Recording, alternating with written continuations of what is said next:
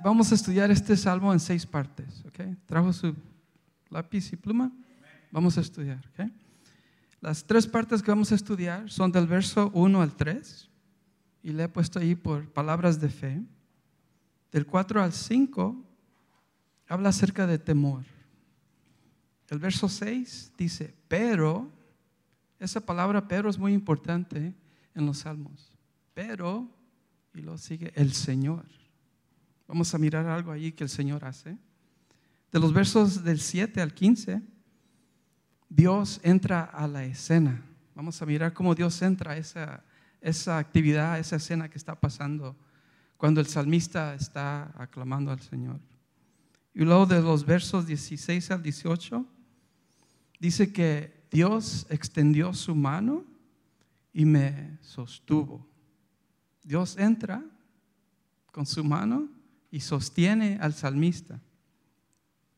Y luego para terminar, parte del 18 al 19 dice, Dios se deleita en mí. ¿Escuchó? Dios, el gran todopoderoso, se deleita en nosotros. Entonces cuando leemos los salmos, este, estos versos, tengamos eso en mente. Como hemos presentado, Delvis, el pastor, Armando y otros han compartido los salmos. Desde el principio los salmos tenían un, parte, un papel muy importante en, en, el pueblo de Israel y se aplicaba formalmente en, en el tiempo de alabanza. Los salmos. Eh, eh, la palabra salmos en el hebreo es tehilim, tehillim. ¿Puede decirlo? Tejillim. Y eso traducido a nuestro idioma dice canciones de alabanza. Entonces los salmos se usaban para alabar al Señor en el templo, en, en una forma formal. Se juntaban y en voz alta eran muchos, cantaban fuerte, alabando al Señor. Y no solo en voces, pero también tenían instrumentos. Ahí en los salmos se mencionan mucho los tambores, las flautas, las trompetas. imagínese todo ese ruidazo. Alabando al Señor en alabanza. Los salmos revelan una conversación entre Dios y su pueblo. Cuando leamos los salmos, ahí miramos eso, que es una conversación. ¿Qué es conversación? ¿Mm? Una plática entre dos, a lo menos, ¿verdad? Entonces en los salmos Dios habla a su pueblo y el pueblo habla a Dios, una conversación. So, tenga eso en cuenta cuando estudiemos los salmos, es una conversación. Los salmos para nosotros parece que son distantes, o sea, el lenguaje que se usa a veces nos parece un poco raro, extraño. No entendemos, porque pasó hace muchos años atrás cuando se escribieron. Dice que el primer salmo que se escribió, se escribió como 3.500 años atrás. Póngase a pensar, 3.500 años. Y el más reciente, 2.500. So, hace 2.500 estos salmos fueron escritos. Entonces cuando los leemos, las palabras que se usan, las expresiones, para nosotros tal vez nos podemos relacionar a lo que se está diciendo. Pero si nos ponemos a pensar, a meditar, le sacamos. Escucha a alguien decir, le sacamos jugo, ¿verdad? Ahí sale algo bueno para nosotros. Los salmos revelan una conversación entre Dios y su pueblo que es directa. Esa, esa conversación es directa. Dios, ¿dónde estás? Dios, te necesito. Clamo a ti. Es directa, íntima, intensa y honesta. They don't beat around the bush. Son directos. Esas emociones que se expresan, no sé usted, pero le aconsejo que, trate de, de, relacionarse a esas palabras que se usan y reemplazarlas por cómo usted se siente a veces. Vamos a leer ahorita cómo el salmista se sentía en el, en el Salmo 18. Y cuando lo leamos, vamos a mirar que a veces nosotros así nos hemos sentido. Por ejemplo, el, el lenguaje que vamos a escuchar y estudiar es, es fuerte, que se hablan palabras como ira, enojo, terror. Y, y por la mayor parte es un, una obra de arte que, que, digamos, es como un poema, ¿verdad? Que a veces no entendemos así si lo leemos rápidamente o en veces no, no nos podemos relacionar con nada. So dije, ok, voy a escribir un poema. ¿Están listos? Escribí un poema y a ver si lo pueden entender. Algunos van a entender una cosa y otros otra, pero este es el poema.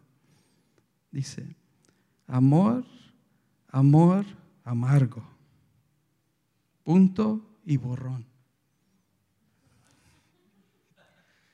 Interprete ese salmo. I mean, este poema, no salmo. O una canción, puede ser letras de una canción. Amor, amor amargo. Punto y borrón. ¿Qué significa eso? ¿Ve? Jesús dice que hay oportunidad. Otros van a pensar que dice otra cosa, ¿verdad? A veces así los salmos son, que no entendemos lo que nos está expresando y diciendo. Pero sabemos que es palabra de Dios, ahí va a salir jugo, ¿verdad? Va a salir algo para nosotros. El salmista, los salmistas, los varios escritores que escribieron estos salmos, son honestos. Y luego aquí me gustó cuando hice mi homework, brutalmente francos con Dios. ¿Escuchó? Francos con Dios. Ah, exponen sus emociones, sus sentimientos ante Dios. Y qué bien, ¿no? De poder hacer eso. Que podamos decirle, Dios, ya, ya no puedo, me cansé. Ayúdame, rescátame, redímeme. Dame esa paz que necesito. Así, así directo y honesto. Los salmos se clasifican. Esta es una introducción a, a, lo que vamos a leer. No se preocupe, va a ser rapidito. Tenemos una hora. Acá ya hay muy afuera. Pobrecito, está bien frío allá. Los salmos se clasifican en, cinco, en siete tipos o clases. Hay, hay salmos que son cantos, himnos. Ese es un tipo, una clase de salmo. Y hay varios. El otro es el que se clasifica como el lamento, donde escuchamos al autor o al salmista llorar, clamar con gran angustia. un clamor intenso. Hay salmos así. Hay otros de acción de gracias, ¿verdad? Gracias por la respuesta que Dios provee al que está clamando.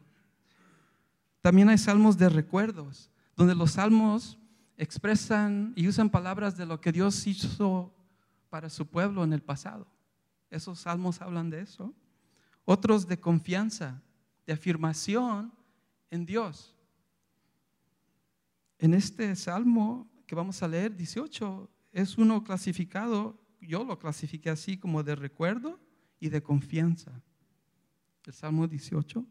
También hay salmos de sabiduría donde hay instrucciones para nosotros cómo conducir nuestra vida bajo la voluntad de Dios. Y luego hay otros salmos que hablan de Dios como rey. So, la próxima vez que usted abra los salmos, trate de de mirar de qué se está tratando ese salmo. Si es de lamento, si es un canto, si es acción de gracias, de recuerdo, confianza, sabiduría o que habla de Dios como un monarca, como un rey. Los salmos se leen o cantan en el contexto de la adoración. ¿Escuchó? Los salmos, el contexto de cómo se leen o cómo se expresan es de adoración. Algo íntimo entre tú, entre yo y Dios. Los salmos atraen más que a nuestra mente. O sea, no solo lo tratamos de entender, sino también apelan a nuestras emociones.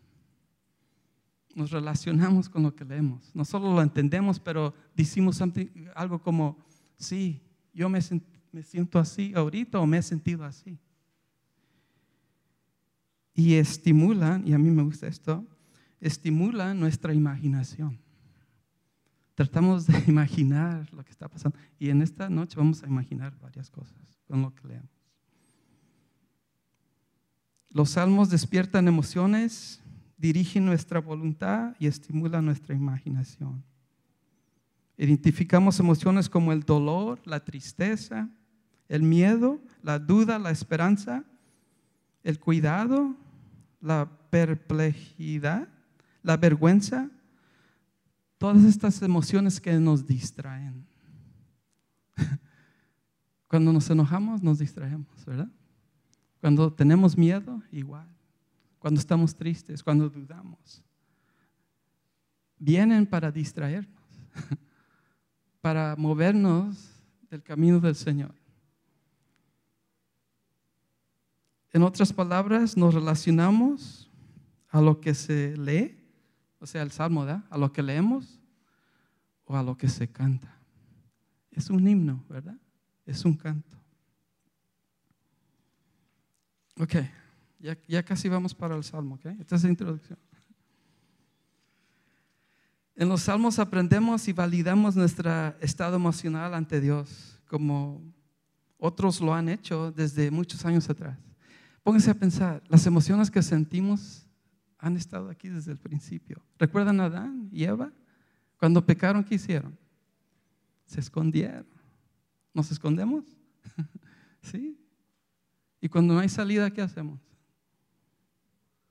Al Señor, ¿verdad? Desde el principio. Y aquí en los salmos se mira lo mismo. Es un relato, algo que se, se capturó y se puso en un canto, en un himno, en una historia para nosotros. Los salmos, como vamos a leer, hoy nos instruyen en cómo comportarnos. Este Salmo 18 nos va a decir cómo actuar en ciertas situaciones en nuestras vidas. Entonces el Salmo 18, como les dije, para mí lo clasifico como un salmo de recuerdo y confianza en el Señor. Allí en el principio del Salmo, si lo tiene, abra su Biblia, el Salmo 18 allí la introducción al Salmo dice que, que fue inspirado, escuchó, fue inspirado por los enemigos de David. Pónganse a pensar, qué inspiración, ¿no? ¿Usted ha compuesto un canto o? ¿Inspirado por sus enemigos? Lo dice, fue inspirado por los enemigos del rey David y por Saúl. ¿Quién era Saúl?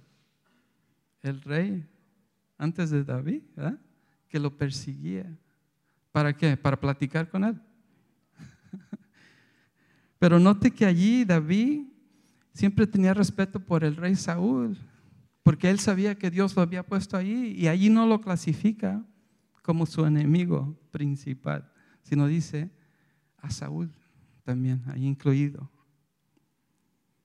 ahí está en el 18.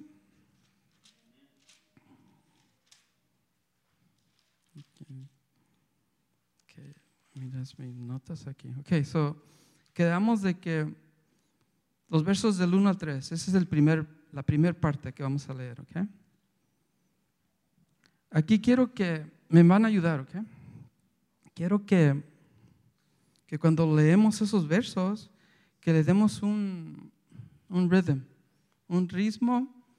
Es un canto. Esos primeros versos los vamos a cantar, ok. Yo cuando estaba estudiando, tengo que escuchar cómo le puse el beat, porque tiene un beat. Si mira allí, va, a tener ritmo y se va a cantar. Vamos a alabar al Señor, ¿ok? Déjeme, let me get in the mood. A ver, aquí está.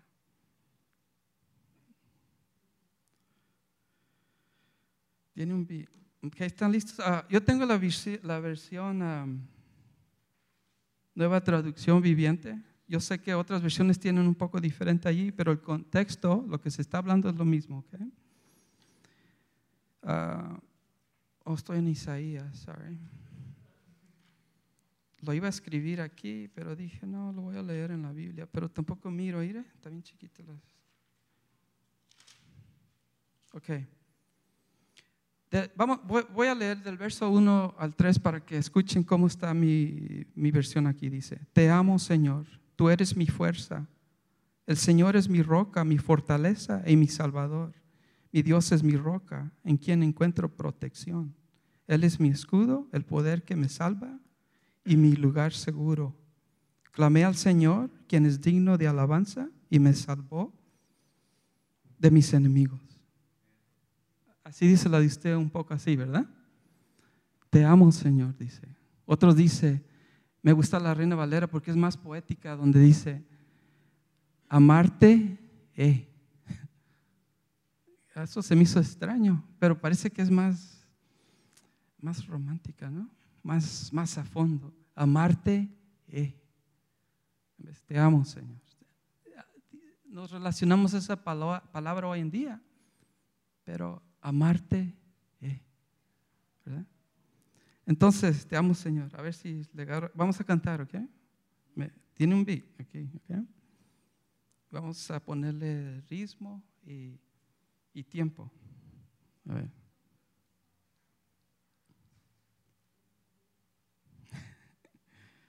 Aquí está. Imagínense los, los, los, cantos judíos, ¿verdad? Te amo, Señor, tú eres mi fuerza. El Señor es mi roca y mi fortaleza, mi Salvador, mi Salvador, mi Dios y mi roca, en quien encuentro protección, protección. Él es mi escudo, el poder que salva, salva. Mi lugar seguro, clame al Señor. Ayúdeme. Tan, tan, tan, ¿Quién es digno de alabanza, Y me salvó de mis enemigos. Te amo, Señor, te amo, Señor. ¿Escuchó? Tiene si nos ponemos a pensar, eso tiene ritmo allí, ¿verdad? Tenemos que cantarlo, tenemos que expresarlo. Y póngase a imaginar, a los judíos les gusta cantar así. y así se ponía todo el montón de gente alabando al Señor. Esos primeros versos, ¿verdad? Para entrar a lo que viene enseguida, en estos versos próximos. Ok, so esa es la introducción al Salmo.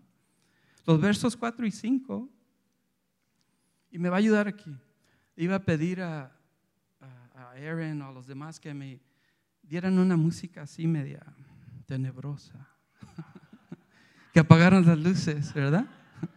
Y que hicieran mm, así la escena, porque tenemos que poner el mood, ¿cómo se dice mood? El ambiente. Se tiene que ser así, porque así estamos conectándonos con Dios, ¿verdad? Dice, antes de leer estos versos, quiero que piensen en una música aterradora y espantosa que se oye en el fondo de tu mente, al igual que imagine una escena desolada, oscura, así con mucho temor. ¿Listo? Pagamos las luces. ok, entonces vamos a leer los versos 4 y 5. La, música ahí empieza.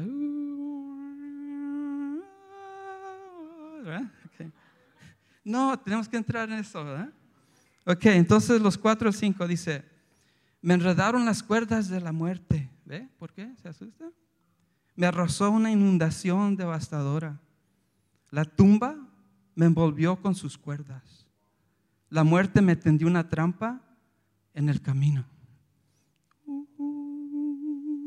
¿Verdad? Estamos cantando, y luego de repente paramos y luego empieza esa música. ¿Verdad? Porque lo que estamos leyendo, esas palabras, nos asustan. ¿Sí? Pero, ¿qué vamos a hacer? Ahí dice el verso 6. Pero, imagínense, está todo oscuro.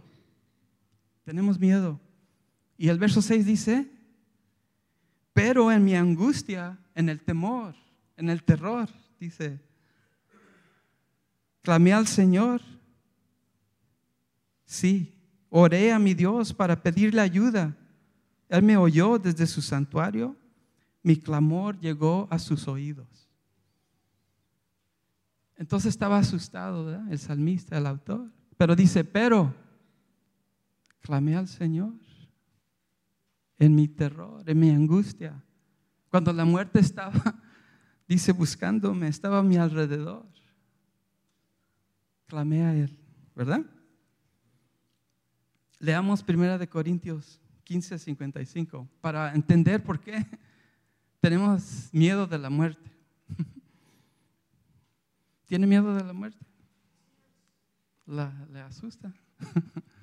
en el Señor no, ¿verdad? Primero de Corintios 15, 55.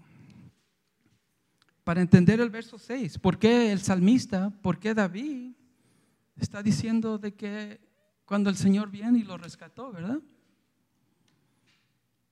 ¿Qué dice? Primero de Corintios 15, 55 dice, ¿dónde está, oh muerte, tu victoria? ¿Dónde está, oh muerte, tu aguijón? Con confianza, ¿verdad? En el Señor. Oh death, where's your sting? ¿Dónde está? No hay, ¿verdad? Y luego, segunda de Corintios 4, del 17 al 18. Ah, otra vez, el contexto del salmo que acabamos de leer. Dice, la muerte vino y me rodeó, pero Dios vino y me rescató. Segunda de Corintios 4, 17 y 18 dice, pues los sufrimientos ligeros y, y efímeros que ahora padecemos producen una gloria eterna que vale muchísimo más que todo sufrimiento. Así que no nos fijamos en lo visible, sino en lo invisible, ya que lo que se ve es pasajero. La muerte, da Ese, terror es pasajero, mientras que los que no se ve es eterno. Nuestra esperanza en Dios. Y luego Romanos 14, 8. De seguro que lo ha escuchado. Dice, si vivimos, para el Señor vivimos. Y si morimos, para el Señor morimos. Así pues, que sea que vivamos o que muramos, del Señor somos. Por eso dice que el salmista aquí dice, Dios vino y me rescató. ¿Por qué voy a aterrorizarme de la muerte cuando me estaba rodeando, cuando me querían atrapar? Ahora leamos los versos del 7 al 15 del Salmo 18. Sí, vamos a leer del, del 7 al 15 o parece que era el 16, a ver, ¿cómo? Mm, ok, sí, del, del 7 al 15. Ahí están. Ok, ahora les pido, como les pedí anteriormente, que usen su imaginación. ¿Ok? Imagina una escena dramáticamente animada que te deja en un estado de asombro. ¿Me entiende? Cuando empecemos a leer, usted va a quedar en, ah, I like this, right? Ah, en shock, ¿sí? I like that word. ¿Sí? ¿Se entiende? Cuando leemos esto, dice, el Señor está a punto de aparecer, va a aparecer, así personal se le va a aparecer al salmista, al autor. Eso vamos a esa es la escena que se está pintando ahorita, ¿ok? Se va a aparecer, ¿verdad? Y luego puse, Dios se describe aquí en términos que nosotros como humanos podemos entender. No es que Dios es esto, que porque Dios es espíritu, ¿verdad? No tiene cuerpo así como nosotros, pero Él está usando palabras para que nosotros podamos entender cómo es que Él aparece a nuestro rescate, a nuestra salvación. ¿Son listos? Usen su imaginación, ¿ok? Please. Esto es importante. A mí me gusta usar mi imaginación y ya me imaginé todo esto varias veces, ¿ok? So, del 7 al 15 dice, entonces la tierra se estremeció y tembló. Póngase a pensar. Los terremotos, los sismos que pasan aquí en California, ¿verdad? Más feo que eso. Lo que ha experimentado. Eso está pasando ahorita, ¿verdad? Dice, se sacudieron los cimientos de las montañas, temblaron a causa de su enojo. Dice, de su nariz salió humo a raudales, de su boca saltaban violentas llamas de fuego. ¿Verdad? Carbones encendidos se disparaban de él. Póngase a imaginar eso, ¿verdad? Abrió los cielos y descendió los cielos se abrieron, Dios descendió. This is very dramatic. Es como una, una, una movie, una película que usted ha visto, una escena así, ¿verdad? Dice, había oscuras nubes de tormenta. Aquí ha estado mucha lluvia, ¿verdad? Negro y todo y frío. Debajo de sus pies. Voló montado sobre un poderoso ser angelical. Así dice mi versión. Remontándose sobre las alas del viento. Me imagino un, un algo así, ¿verdad? Un dragón. Un Pegasus, ¿verdad? Así, volando, descendiendo desde arriba, así bajando. ¿verdad? Dice, voló montado, ok, remontándose sobre la sala. El 11, se envolvió con un manto de oscuridad y ocultó su llegada con oscuras nubes de lluvia. Se puso negro y oscuro. 12. Nubes densas taparon el brillo a su alrededor e hicieron llover granizos y carbones encendidos. Póngase a pensar eso, ¿verdad? Está lloviendo, carbones encendidos y granizo. El Señor retumbó desde el cielo, la voz del Altísimo resonó en medio del granizo y de los carbones encendidos. Era más dramático de lo que estaba pasando cuando el Señor se, se apareció. Disparó sus flechas y dispersó a sus enemigos. Destalló su relámpago y quedaron muy confundidos. Empezó a usar su arco y a tirar flechas. El 15. Luego, a tu orden, oh Señor, a la ráfaga de tu aliento, pude, pudo verse el fondo del mar. El mar se abrió. Y los cimientos de la tierra quedaron al descubierto.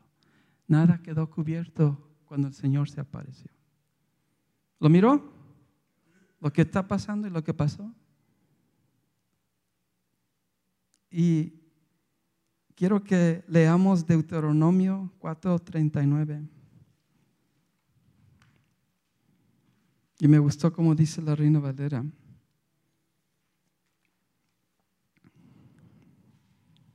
¿Alguna nota o si lo encuentra allí? Deuteronomio 4:39 dice, aprende pues hoy y reflexiona en tu corazón que Jehová es Dios arriba en el cielo y abajo en la tierra y no hay otro como Él. Entonces cuando Él entra, nada se puede comparar. Se imaginó lo que estaba pasando, pero cuando Él entró era más dramático, más grande de lo que estaba pasando, el granizo, el temblor y todo eso. Y luego en Nehemías 9:6. Nehemías 9:6 dice, solo tú eres el Señor. Tú hiciste el firmamento, los cielos y todas las estrellas. Hiciste la sierra, la tierra, los mares y todo lo que hay en ellos tú los preservas a todos y los ángeles del cielo te adoran. Otra vez, nada más grande que el Señor, nada más dramático que se pueda hacer. Entonces, por eso el salmista miraba y le daba crédito al Señor por haberlo rescatado y salvarlo de sus enemigos. Ahora leamos los versos 16 al 18. Entonces, cuando el Señor, cuando Dios, cuando Jehová aparece ahí en la escena, es lo que este, el autor, el salmista David va a expresar. ¿Listos? Del 16 al 18 dice. Pero el Señor, Él extendió la mano desde el cielo y me rescató. Todo ahí era un caos, ¿verdad? No, no estaba bonita la escena allí, pero dice, cuando el Señor apareció, Él extendió su mano y me rescató.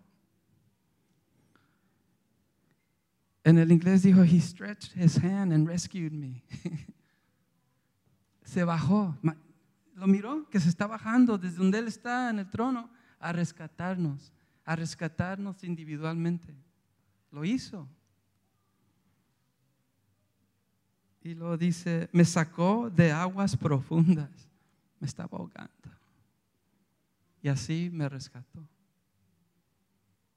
el 17, Me rescató de mis enemigos poderosos, de los que me odiaban y eran demasiado fuertes para mí. El salmista, yo no puedo con mis enemigos, en mis fuerzas. Dependemos, dependo en el Señor, de que Él baje, extienda su mano y nos saque de donde estamos. ¿Verdad? Isaías, esto me hizo pensar de Isaías 40, 31.